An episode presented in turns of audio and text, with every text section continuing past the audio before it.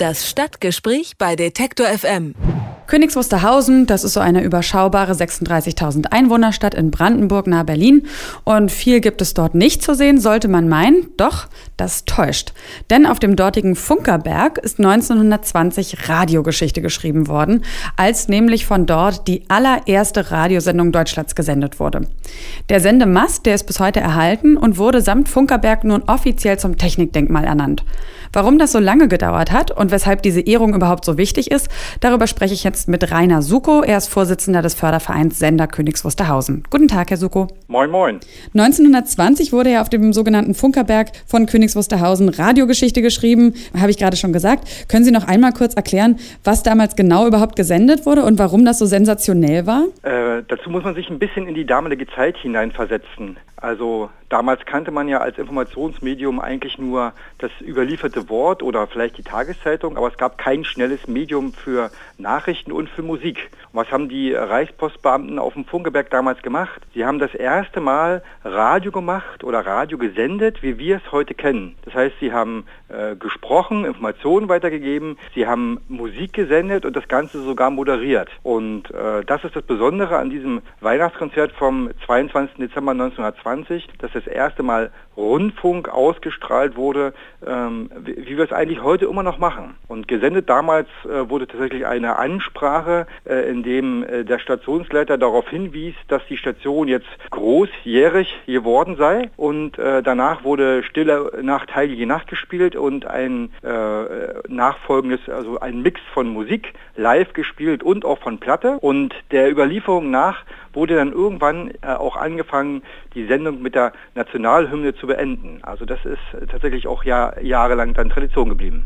Und wenn, ähm, wenn das so bedeutsam alles war, dann fragt man sich ja schon, warum wurde dann der Funkerberg erst jetzt zum Technikdenkmal ernannt? Also für einen Ort, der so bedeutungsschwanger ist, ist es ja recht spät, oder? Also technisches Denkmal tatsächlich sind wir schon längere Zeit, seit Mitte der 70er Jahre. Was jetzt dazugekommen ist, ist der sogenannte Meilenstein der Technikgeschichte, der IEEE. Also mhm. IEEE äh, ist äh, eine internationale Ingenieursvereinigung, die sich eigentlich mit Entwicklung von Technologie beschäftigt. Und äh, diese Institution hat ein, äh, vor, in der Mitte der 80er Jahre eine historische Kommission gegründet, um genau solche Meilensteine der Technikgeschichte, wichtige technische Errungenschaften zu würdigen. Und als Hintergrund, also es gibt für kulturelle Einrichtungen gibt es das UNESCO Weltkulturerbe, für Erfindungen gibt es den Nobelpreis, aber es gibt eigentlich nichts Vergleichbares für technische Entwicklungen, bis auf diesen IEEE Meilenstein. Und den haben wir sozusagen jetzt am Wochenende verliehen bekommen, offiziell. Und wie haben Sie von der Ernennung erfahren und wie kann man sich so eine Ehrung genau vorstellen? Gibt es dann oder gab es dann eine große Feier, bei der eine Urkunde überreicht wurde? Also ich würde die Frage in zwei Sachen beantworten. Zuerst einmal, äh, um den Meilenstein bewirbt man sich.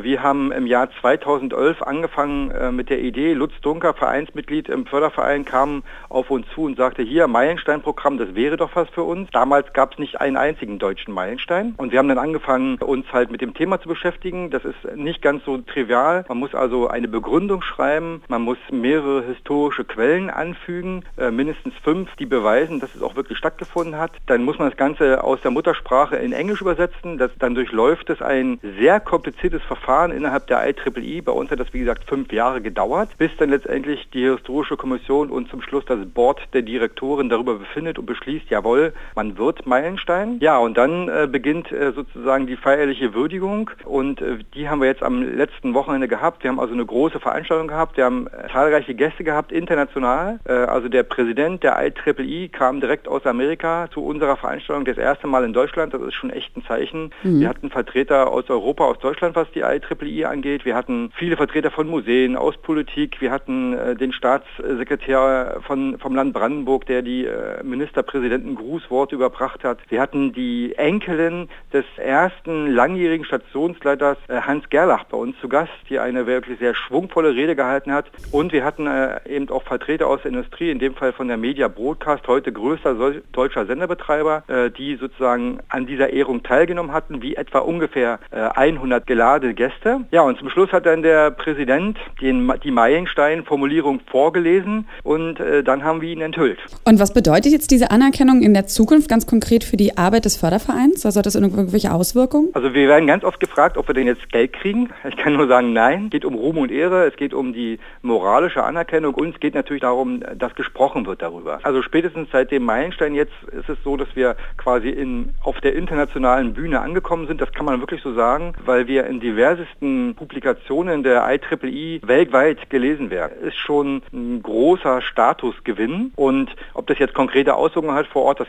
kann man jetzt vielleicht noch ein bisschen zu früh zu sagen. Da müssen wir vielleicht im halben Jahr nochmal telefonieren. Also es ist vor allem, wie gesagt, eine Anerkennung Planung und es äh, gibt auch unheimlich äh, Motivation für unsere weitere Arbeit. Und sagen Sie mal, äh, geht die Motivation auch so weit, dass Sie da vielleicht planen, von dort nochmal zu senden, beziehungsweise ist es technisch überhaupt möglich? Also mit den alten Sendeanlagen kann man nicht mehr senden, also weil wir die, also die ganz alten Sendeanlagen gibt es auch leider nicht mehr und die Anlagen, die wir noch haben aus teilweise der Ende der 20er Jahre, also 1920er Jahre, die sind zwar in aller Regel sozusagen da und funktionieren aber nicht mehr, weil in aller Regel die Stromversorgung und die Kühlung fehlt. Wir senden aber noch. Also tatsächlich gibt es ja einen lizenzierten Mittelwellensender. Unseren Museumssender nennt sich Welle 370 und wir machen einmal immer am dritten Sonntag im Monat senden wir Mittelwelle und zeigen unseren Besuchern, im Prinzip machen wir äh, das wie die Postbeamten 1920 auch. Wir senden direkt aus dem Museum, wir machen alles vor Ort mhm. und äh, jetzt tatsächlich überlegen wir, ob wir das nicht Sonntagskonzert nennen, weil damals Sonntagskonzerte waren. Da bleiben wir natürlich gespannt dran. Der Funkerberg von Königs Wusterhausen ist nun offiziell Meilenstein der Technikgeschichte. Warum er für unsere Radiogeschichte überhaupt so wichtig gewesen ist, darüber habe ich mit Rainer Suko gesprochen. Er ist der Vorsitzende des Fördervereins Sender Königs Wusterhausen. Vielen Dank. Bitteschön.